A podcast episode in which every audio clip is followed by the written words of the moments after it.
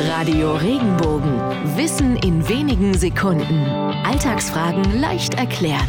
Warum geht es bei einer großen Entscheidung auch mal um die Wurst? Diese Redewendung stammt keineswegs aus dem Fleischerjargon. Bei volkstümlichen Spielen und Wettkämpfen, zum Beispiel dem Wurstschnappen, winkte früher als Preis oft eine Wurst. Und dies war für arme Leute ein üppiger Gewinn. Es ging also im wahrsten Sinne des Wortes um die Wurst.